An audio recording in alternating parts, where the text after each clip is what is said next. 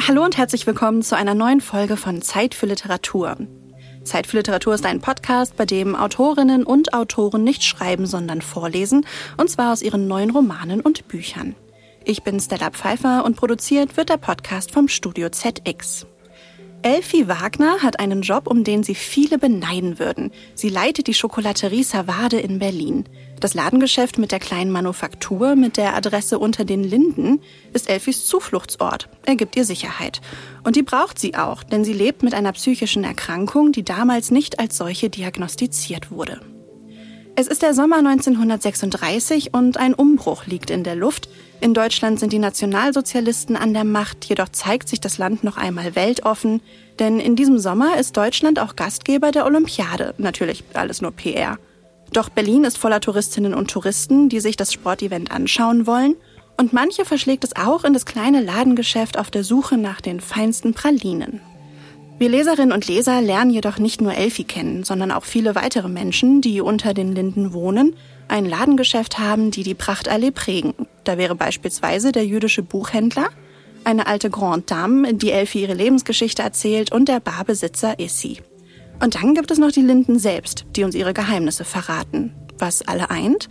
Eine Sehnsucht, ein Gefühl dafür, dass der süße Sommer bald vorbei ist und andere Zeiten kommen werden. Mit Drei Tage im August erschienen im Aufbau Verlag hat die Autorin Anne Stern einen Roman geschrieben, in dem es vordergründig um die Protagonistin Elfie Wagner und die Schokolaterie Savade geht. Eigentlich zeichnet sie mit der Geschichte jedoch ein Porträt einer ganz bestimmten Adresse Berlins – zu einer ganz bestimmten, klar eingegrenzten Zeit. Denn was kann an drei Tagen schon alles passieren? Tja, das frage ich die Autorin jetzt selbst. Hallo, Frau Stern. Hallo, ich freue mich hier zu sein. Schön, dass Sie da sind. Frau Stern, jetzt haben wir ja schon etwas über Ihren neuen Roman Drei Tage im August gehört. Wie würden Sie denn aber den Roman in nur einem Satz zusammenfassen? Das ist gleich die schwerste Frage, ganz am Anfang. In einem Satz. Ich glaube, es ist eine Geschichte über die Sehnsucht, und alle Figuren eint diese Sehnsucht nach dem Schönen, nach Rettung und auch nach menschlichem Mitgefühl in einer Zeit, die eigentlich von Hass und Ausgrenzung geprägt ist. Hm, da kommen wir bestimmt gleich auch noch mal drauf zu sprechen. Für die Geschichte selbst sind Sie ja tief in die Vergangenheit abgetaucht. Wie kamen Sie denn zu der Geschichte und wollten Sie unbedingt über die Schokolaterie Savade schreiben? Nein, eigentlich nicht. Und zur Geschichte kam ich wie immer. Ich zu meinen Geschichten komme durch Zufall. Und zwar kam ich einfach in Berührung mit diesen Savade-Pralinen, die es in Berlin ja heute noch zu kaufen gibt und die sehr lecker sind. Und habe dann im Schreiben bei anderen Romanen gemerkt, dass sich dieses Geschäft, also es ist ja die älteste Pralinenmanufaktur Berlins, dass sich das immer in meine Geschichten so reinschmuggelte. Also plötzlich aßen dann auch wieder Figuren in einem anderen Roman diese Pralinen und so. Und da dachte ich dann plötzlich, das ist doch ein Zeichen an mich als Autorin. Ich muss irgendwie diese Geschichte selbst mal ins Zentrum eines Romans rücken und habe mich dann auf die Spuren dieser Geschichte begeben und bin nach Reinickendorf gefahren, wo das alte Savadewerk aus den 70er Jahren noch immer in Betrieb ist und habe mich dort umgesehen und mit ein paar Menschen gesprochen und auch ein bisschen Schokolade gegessen und dann war es um mich geschehen. Okay, wie kann ich mir das vorstellen? Kann ich da einfach hingehen und einfach mal recherchieren oder? Jein, also es war mitten in der Pandemie und eigentlich durfte da keiner rein, aber die sehr nette Pressesprecherin dort hat mich so ein bisschen reingeschmuggelt und mich einmal durch das Werk geführt, natürlich mit Maske und allem. Und es kann aber jeder dorthin fahren und im Werkverkauf äh, direkt vorne an der Straße etwas günstiger Pralinen in etwas größeren Mengen kaufen, als man die so jetzt im KDW oder so kaufen kann. Das sind die interessanten Infos auf jeden Fall. Ich kann mir trotzdem vorstellen, dass der Rechercheprozess dahinter ja auch spannend war. Also besonders wenn Sie das dann versucht haben, in Stoff zu überführen für den Roman, stellt sich ja häufig die Frage, wie ziehe ich dann eine gute Grenze zwischen Fiktion und Wahrheit? Wie war das bei Ihnen? War Ihnen schnell klar, wo Sie diese Grenze Grenze ziehen wollen? Also das entwickelt sich eigentlich schon eher immer im Schreibprozess. Allerdings muss ich schon auch sagen, ich bin zwar Historikerin und ich schreibe auch historische Romane, aber mir ist trotzdem am Ende immer die Fiktion sehr viel wichtiger als die Geschichte. Ich halte mich natürlich schon an die Fakten, die man jetzt ganz einfach nachlesen kann und und versucht mich da schon an Genauigkeit irgendwie zu orientieren. Aber die Fiktion, die Geschichte der Figuren und so weiter, das ist eigentlich das, was mich als Schriftstellerin interessiert und reizt. Und da entscheide ich dann oft auch zugunsten dieses Fiktiven. Und das war jetzt in dem Fall dem Savade-Roman eigentlich ganz günstig, so wie ich es am liebsten habe. Es gibt erstmal etwas, was man findet, wie so eine Archäologin, und man ist, hat so einen Impuls, äh, sich damit zu beschäftigen. Und dann gräbt man ein bisschen tiefer und dann stellt man plötzlich fest, es gibt eigentlich gar nicht so viel, was noch übrig ist. Bei der Recherche äh, zu dem Savade-Laden habe ich schnell festgestellt, es gibt einfach noch ganz wenige Relikte, also ein paar alte Pralinschachteln aus den 20er Jahren, die aber so ganz toll aussahen, mhm. so feinem seidenbespannten Inneren und und dieser zarten Goldschrift und so. Also das hat mich gleich sehr inspiriert, aber es gibt fast nichts mehr. Und es gibt noch ein ganz altes Bestellbuch, wo eben handschriftlich original aus den 1940er Jahren die ganzen Pralinsorten aufgezeichnet sind, die dort bestellt werden konnten. Und Savade war ja damals wirklich weit über Berlins Grenzen, eigentlich auch noch im europäischen Ausland sehr beliebt und bekannt. Und das ist schon toll, da zu sehen, von wo dort bestellt wurde. Und dann gibt es noch ein paar Namen, von denen habe ich fast keinen aber übernommen. Und über diese Menschen weiß man aber sonst auch fast nichts mehr, außer vielleicht noch ein Geburtsdatum. Mhm. Das heißt, ich konnte dann meiner Fantasie völlig freien Lauf lassen, wie es eben zur Gründung und zum weiteren Verlauf der Geschichte dieses Ladens gekommen ist wenn wir uns jetzt diesen Figuren mal ein bisschen nähern, die ja dann tatsächlich sehr aus ihrer Fantasie entsprungen sind, nehmen wir da vielleicht einfach mal Elfie Wagner, die Protagonistin, würde ich sagen, des Romans. Zumindest war das bei mir beim Lesen so der Eindruck. Ja. Damit haben Sie ja im Grunde eine Figur geschaffen, die ja auch mit ihren eigenen Ängsten kämpft. Und gleichzeitig kann sie aber auch die Schönheit im Leben sehen. Also wenn sie hinter dem Ladentresen steht, dann sieht sie ja schon die Schönheit der Pralinen und sieht, dass diese Pralinen das Potenzial haben, Menschen sehr glücklich zu machen. Stand bereits am Anfang Ihres Schreibens fest, dass Elfie diesen Gegensatz in sich trägt und warum ist dieser wichtig für die Geschichte? Ja, also das stand von Anfang an fest, dass Elfie zumindest einen Kampf führen muss. Mhm. Ich meine, Literatur lebt ja von Kontrasten und mich interessieren Kontraste immer ganz besonders. Und was gibt es jetzt erstmal Gegensätzlicheres als eine Pralinenverkäuferin inmitten dieser Schönheit, dieser sehnsüchtigen Atmosphäre in so einem Pralinengeschäft, das ja eigentlich auch die Illusion verkauft, dann werde ich dich glücklich machen. Mhm. Und die aber selber eben mit einer undefinierbaren Traurigkeit oder Schwermut zu kämpfen hat, eigentlich mit einer psychischen Erkrankung, die aber eben damals besonders bei Frauen ganz selten benannt werden konnte oder sollte. Das heißt, man musste damit einfach klarkommen und es gab eigentlich keinen Ausweg. Und das war mir von Anfang an wichtig, dass Elfie so etwas in sich trägt. Denn es gibt ja auch Figuren in meinem Roman, die sind von außen sehr stark bedroht natürlich im Nationalsozialismus. Das System engt sie ein und bedroht sie sogar bis zum Tode. Bei Elfie ist die Bedrohung aber eher erstmal eine innere. Also sie kann ihrer eigenen Angst eigentlich nicht entkommen und muss sich jeden Tag eine Strategie zurechtlegen, wie sie trotzdem aufstehen kann und diesen Tag bewältigen kann. Allerdings, wenn man dann ein bisschen länger drüber nachdenkt, wird einem auch schnell klar, auch psychische Erkrankte waren natürlich im NS dann wiederum auch vom System bedroht. Also die Euthanasie hat dann eigentlich ja auch Menschen ja, in die Ecke gedrängt und dann ermordet. Ist Elfie vielleicht eine Stellvertreterin von Menschen, die generell in dieser Zeit damit zu kämpfen haben, die vielleicht auch nicht ernst genommen wurden? Genau, und, und sie verkörpert damit eben vor allem auch wieder Frauenleben, mhm. Frauenrealität, was ja immer mein Anliegen auch beim Schreiben ist, das zu zeigen, wie sehr insbesondere eben auch Frauen von einem System unterdrückt werden, dass generell alles, was irgendwie als anders gelesen wird, ja, unterdrückt oder ausgrenzt oder eben sogar im Fall des NS mit dem Tode bedroht. Neben Elfie gibt es ja viele andere ganz individuelle Charaktere. Wir haben eben schon mal kurz darüber gesprochen. Und aus meinem Empfinden heraus eint alle ein großes Gefühl, nämlich ein großes Gefühl der Sehnsucht und gleichzeitig aber auch ein Aufbruch, also ein Loslassen, ein Weiterkommen. Man kann quasi den Charakteren dabei zusehen, wie sie sich weiterentwickeln und vorwärts kommen. Das kann ja auch Mut machen. Geht es in Ihrem Roman also um Hoffnung? Auf jeden Fall. Ich glaube, es gibt wahrscheinlich würde ich jetzt zumindest mal so behaupten, fast kein Kunstwerk, kein Musikstück, kein Bild oder keine Literatur, die nicht zumindest irgendwo auch einen Kern Hoffnung transportiert, weil wenn ich kreativ werde, dann habe ich auch immer Hoffnung, dass ich etwas verändern kann. Mhm. Und das habe ich auch versucht, meinen Figuren mitzugeben. Ich versuche schon zu zeigen, dass man im Kleinen Dinge verbessern kann, dass man Entscheidungen treffen kann jeden Tag für sich und auch eben für seine Mitmenschen und dass man damit aber eben auch manchmal scheitern muss. Und dann gibt es ja noch eine weitere Erzählebene, die ich persönlich sehr, sehr schön fand, nämlich die der Linden selbst. Also fast schon poetisch teilen Sie ja mit uns Leserinnen und Lesern Ihre Perspektive auf die Prachtallee und beschreiben Ihr ganz eigenes Zeitempfinden, also die Linden aus Ihrer Perspektive. Wie kam es dazu? Warum wollten Sie plötzlich Bäume sprechen lassen? Also ich habe generell so ein bisschen so ein Fable dafür, dass auch mhm. mal Dinge etwas erzählen dürfen, die ja auch noch eine andere Sicht haben dürften und müssten auf die Welt und auch auf uns Menschen. Und in diesem Fall dieses Romans hatte ich das Gefühl, dass ich etwas brauche, was ich diesem sehr szenischen, sehr momenthaften Erzählen, was ich da ja eigentlich betreibe, an diesen nur drei Tagen, die ich da zeigen kann, entgegensetzen darf.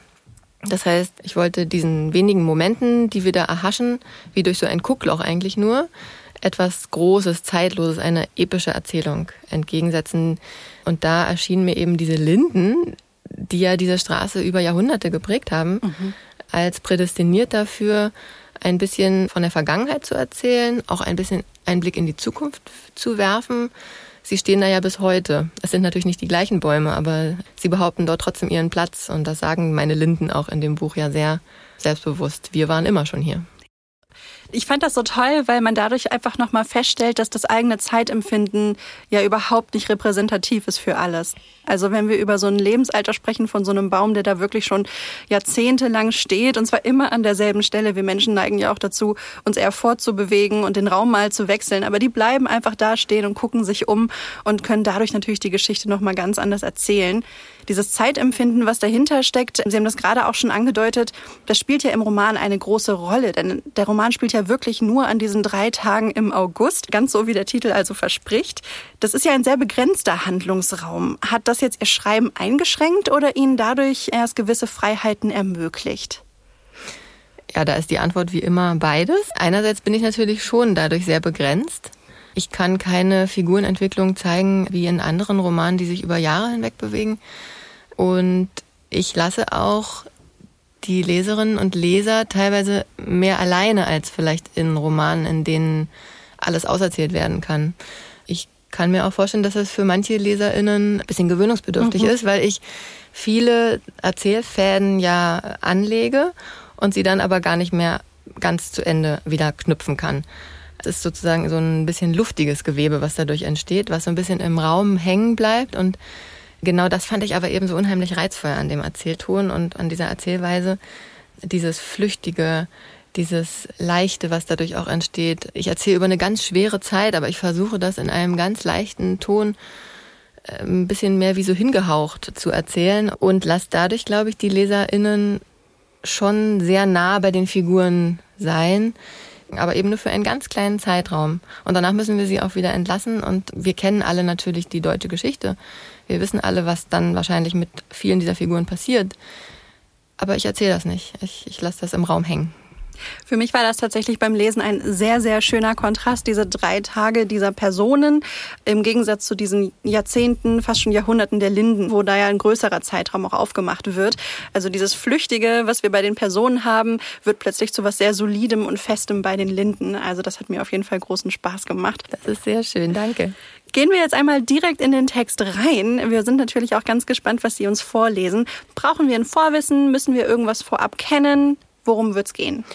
Ich lese aus dem ersten richtigen Kapitel, den Prolog lasse ich jetzt mal weg, wo wir gleich Elfie Wagner begegnen, die, wie Sie ja schon gesagt haben, tatsächlich so ein bisschen die Protagonistin des Romans ist.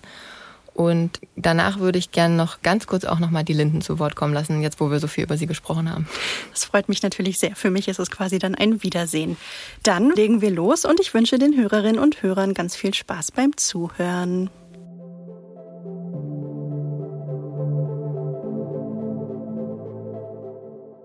Erstes Kapitel Berlin, 5. August 1936, Dienstagmorgen, 8 Uhr. Elfi steht vor der Tür der Schokolaterie und sucht den Schlüssel. Es ist immer dasselbe. In die Rocktasche greifen, den Schlüsselbund fassen, jedoch nicht herausholen, noch nicht. Erst blind mit den Fingern unter den vielen Schlüsseln am Ring den einen finden, der ins Türschloss gehört. Den Schlüssel hervorziehen und nicht hinsehen, wenn sie ihn ins Schloss steckt. Furchtsam wartet sie auf die nächste Sekunde. Passt er? Wenn ja, wird heute ein guter Tag. Wenn nicht, Elfis Leben ist voller Omen, voller gleichmäßiger, sich immer von neuem wiederholender Rituale. Doch heute hakt es sofort, als sie den Schlüssel herumdrehen will, und obwohl sie es noch einen Moment lang mit letzter Hoffnung weiter versucht, ahnt sie schon, dass sie gescheitert ist. Dann also alles von vorn. Elfie kennt die Widrigkeiten ihrer eigenen kleinen Welt und weiß, dass es kein anderes Mittel gegen sie gibt, als weitermachen, von vorn anfangen. Den Schlüsselbund zurück in die Tasche, die Hand hineinschieben, die Schlüssel anhand des Barts abtasten, mit den Fingerspitzen sortieren. Da ist der kleine Silberschlüssel für die Kassenlade drinnen, daneben der klobige, knochenartige für die Kellertür, da endlich der kühle, besonders gezackte mit dem kurzen Querschnitt, der sich so leicht mit ihrem eigenen Hausschlüssel am Ring verwechseln lässt. Elfi greift zu, zieht den Schlüssel wie ein unwilliges Tierchen aus seiner Höhle, schiebt ihn ins Schloss und atmet auf, als sie spürt, wie er diesmal hineingleitet, widerstandslos wie ein Messer in Butter und sich ohne Mühe drehen lässt. Zweiter Versuch, denkt Elfi und wagt weiter zu atmen, das geht gerade noch. Ist nur in wenigen Fällen ein schlechtes Zeichen. Zweiter Versuch, das heißt, es kann trotzdem noch ein normaler Tag werden. Ein Tag, den man nicht lieben muss, von dem man nichts erwarten darf, aber den man auch nicht zu fürchten braucht. Vorerst. Es gab andere Tage, ja, es gibt sie immer wieder, auch jetzt noch, Tage, an denen sie morgens nicht aufstehen kann, so sehr der Wecker auch zetert und schrillt, Tage, deren schwarzer Schlund sie schon vor Sonnenaufgang zu verschlingen droht. Doch sie sind selten geworden. Elfi hält sie in Schach. Sie hat im Laufe der Zeit die Fähigkeit erlernt, ihren Gedankenstrom zu unterbrechen, wann immer er sie niederzureißen droht. Dann hält sie ihn auch jetzt einfach an und verbietet den unheilvollen Stimmen in ihr, ihre Macht zu entfalten. Im Laden ist es schummrig. Ein müdes, gemütliches Licht, das warm auf dem dunkel glänzenden Holztresen liegt. Durch einen Spalt in den Läden dringt ein Lichtschimmer und Elfi sieht darin die Staubkörner tanzen. Manchmal denkt sie, dass die Wände des Ladens nur durch die Pralinenschachteln aufrecht gehalten werden, ein Mauerwerk aus Pappmaché und Schokolade. Fein säuberlich aufgereiht und gestapelt stehen sie überall mit ihren zarten Mustern und breiten Schärpen, den Seidenschleifen und ordentlich beschrifteten Schildern aus Büttenpapier. Es ist, als habe die Schönheit der Welt, nach der sich Elfi sehnt, die sie überall sucht, hier im Laden alle Kraft zusammengenommen, nur um ihr zu gefallen. Alles glänzt hoffnungsvoll, eine tröstliche Symmetrie, von der man niemals die Augen abwenden möchte. Und diese ganze Pracht ist ihr Werk. Elfi nimmt eine der Schachteln zur Hand. Sie ist oval, die Pappe mit Seidenpapier bespannt. Zart rosa Nelken auf grün-schwarzem Grund. Ein feiner goldener Rand zieht sich um den Deckel. Sie klappt die Schachtel auf, betrachtet zärtlich die Trüffel, die darin auf raschelndem Papier liegen, wie kleine Vogeleier in einem Nest. Das Innere des Deckels ziert Goldschrift. Elfi weiß genau, was dort steht. Vor diesen bekannten Buchstaben fürchtet sie sich nicht. Und sie sieht die Worte so gern an. Der Name des Pralinengeschäfts bedeutet für viele eine Verheißung. Für sie selbst aber ist er ein Zuhause.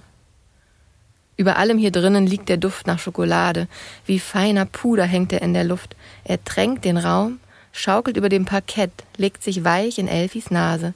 Süß und herb, ein Versprechen, ein Aufruf zur Zuversicht und, ja, zum kleinen Ungehorsam, weil die Versuchung in jeder Lade lauert. Elfe geht nach hinten zum Tresor, findet das kleine Schlüsselchen jetzt auf Anhieb, holt Bargeld heraus, verschließt den Geldschrank sorgfältig. Sie befüllt die hölzerne Lade der Kasse, vorn im Geschäft mit den Münzen und Scheinen, notiert im schwarzledernen Rechnungsbüchlein die Summe des Wechselgelds. Dann nimmt sie das Bestellbuch, in Leinen gebunden, und schlägt es auf. Seit sie gestern den Laden verließ, sind noch einige Bestellungen eingegangen. Elfi fährt mit den Fingern die Zeilen entlang, wo Trude mit ihrer runden kindlichen Schrift notiert hat, was heute und morgen verschickt oder geliefert werden soll. Unter jede Seite hat sie außerdem diesen kleinen Kringel gezeichnet, mit dem sie alles unterschreibt. Ein geschwungenes T, aus dem eine winzige Blüte wächst. Elfi liest langsam, Wort für Wort und ist froh, dass sie Trudes Handschrift so gut kennt und die knappen Sätze ihr zufliegen. Herrn Rittmeister Wickel, Lützow Ufer 3, ein Pfund gemischtes Konfekt, ein Karton Katzenzungen, ein halbes Pfund englisches Karamell, a 50 Pfennig Porto. Elfi nickt. Der Herr ist Stammkunde und bestellt jede Woche dasselbe. Frau Baronin von der Laien Krefeld, ein Pfund Pralinen erste Wahl, zwei Packungen Orangenstäbchen, eine Tafel Pfefferminzschokolade, Lieferung ins Hotel Adlon. Die Baronin ist das Porto vom letzten Mal noch schuldig. Elfi macht einen Kringel hinter den Eintrag, damit diesmal jemand den Boten bezahlt. Herr Isael Hamadi, drei große Kisten Konfekt für Dienstagnachmittag. Lola holt ab. Frau von Ahnenfeld, durch Prinzessin Cecilie von Preußen, zwei Pfund Marquis, zwölf Mark, Boote. Elfie lässt das Buch sinken. Sie spürt die Erleichterung, die sich in ihr ausbreitet. Wie immer, wenn sie die Bestellungen prüft. Diese vertrauten Worte zu lesen fühlt sich an wie ein zartes Versprechen, dass doch noch alles gut werden kann. Die Firma hat das Straucheln nach der Krise 1929 gerade so überstanden. Sie ist noch wackelig auf den Beinen, wie eine frisch genesene, aber Elfie will nach vorn sehen. Alles andere, findet sie, während sie mit der Handfläche genau dreimal über den Leineneinband streicht, bevor sie das Buch zurücklegt, wäre ja sinnlos. Noch zehn Minuten, sagt die Uhr an der Wand mahnend. Elfis Blick fällt durchs Fenster nach draußen. Über den Lindenbäumen wehen die Hakenkreuze. Es sind mehr Fahnen als sonst und die Straße, ja, die ganze Stadt gleicht einem Hexenkessel, seit vor vier Tagen die Olympischen Spiele eröffnet wurden. Das Olympische Komitee wohnt im Adlon, nur ein paar Gehminuten vom Laden entfernt am Pariser Platz. Elfi ist dort gestern auf dem Weg zum Friseur vorbeigeschlendert und hat zusammen mit den anderen Neugierigen gegafft. Dicht an dicht standen die Schaulustigen, obwohl Schauer angekündigt waren. Ein einziges Gewimmel aus schwarzen Melonen, Schirmen und hellen Hüten. So viele Menschen, dass Elfi am liebsten wieder Reis ausgenommen hätte. Doch sie hat sich gezwungen, einen Moment stehen zu bleiben und ihre Stadt zu betrachten. Auf der Straße schoben sich die lackierten Automobile und offenen Coupés, die Fahrer schwitzend und schimpfend, weil nichts voranging, wie eine schwarze Schneckenspur die Linden entlang. Zwei Doppeldeckerbusse mit der Persil-Werbung auf dem breiten Maul waren im Gewühl stecken geblieben. Die Leute standen darin wie Sardinen in der Büchse und staunten. Und das große, teure Hotel war gespickt mit den kleinen roten Fahnen, schwarze Kreuze auf weißem Grund, die die gesamte Fassade zierten. Am Eingang hingen lange, schleppende Flaggen aller Herren Länder. Eine Seltenheit in diesen Tagen, da Hitlers tausendjähriges Reich anscheinend über alles andere erhaben ist. Elfi hat weder eine Ahnung vom Sport noch von der Politik. Aber dass dieser August aus der Stadt, die in den vergangenen Jahren merkwürdig stillgehalten hat, einen Zirkus macht, das spürt sie und dass die Olympiade mehr Besucher nach Berlin schwemmt, nachdem in letzter Zeit die Touristen ausgeblieben sind, besonders die Amerikaner, das bemerkt sie auch. Aber ihr soll es recht sein. Je mehr Flaneure auf den Straßen, je mehr betuchte Gäste im Adlern, desto häufiger gehen Bestellungen ein, desto größer wird der Hunger auf erlesene, handgemachte Süßigkeiten. Ihre kleine Schokolaterie ist bekannt in der Allee, ja in der ganzen Stadt. Sogar aus dem Ausland bestellt man bei ihr aus Paris, aus London, aus Odessa. All die Telegramme und Telefonate, die Gespräche im Laden und Briefe drehen sich um das eine, das Elfi nach all den Jahren immer noch mehr am Herzen liegt als alles andere. Um Pralinen, knirschenden Krokant und bittersüße Trüffel. Noch fünf Minuten allein, denkt Elfi, und beginnt, die Regentropfen auf der Scheibe zu zählen.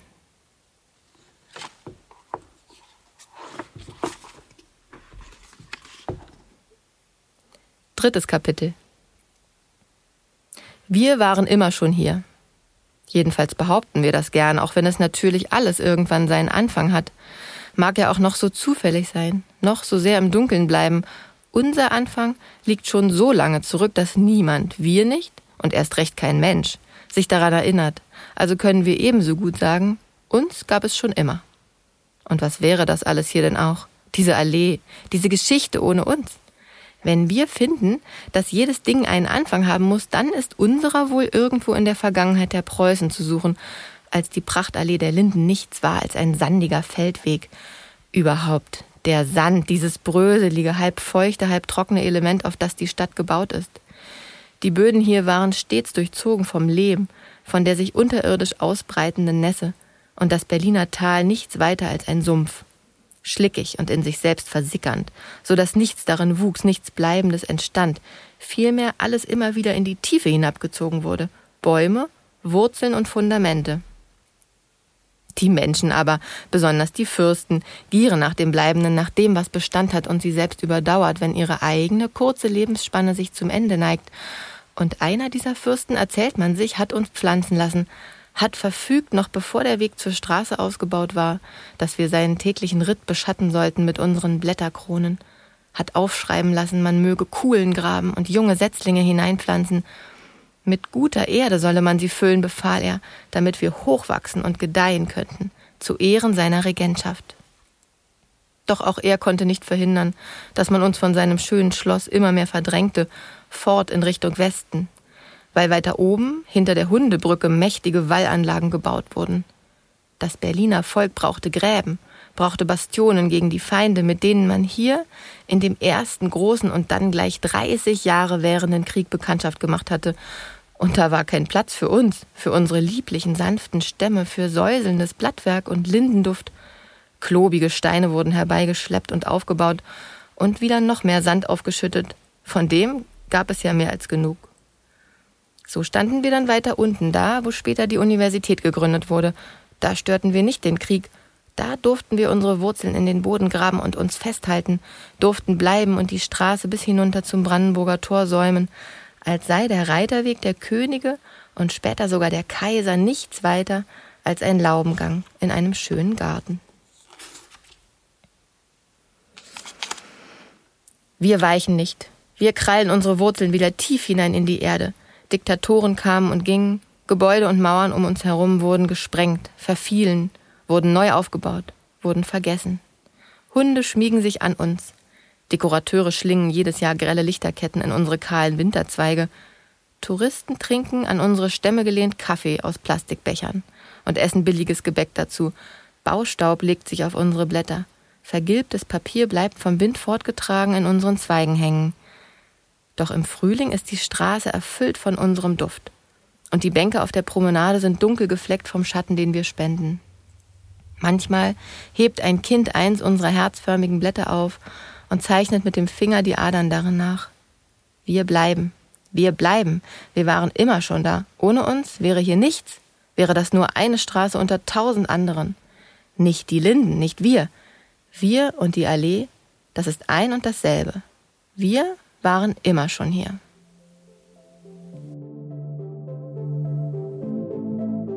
Sie hörten einen Auszug aus Drei Tage im August, dem neuen Roman der Autorin Anne Stern, erschienen beim Aufbau Verlag.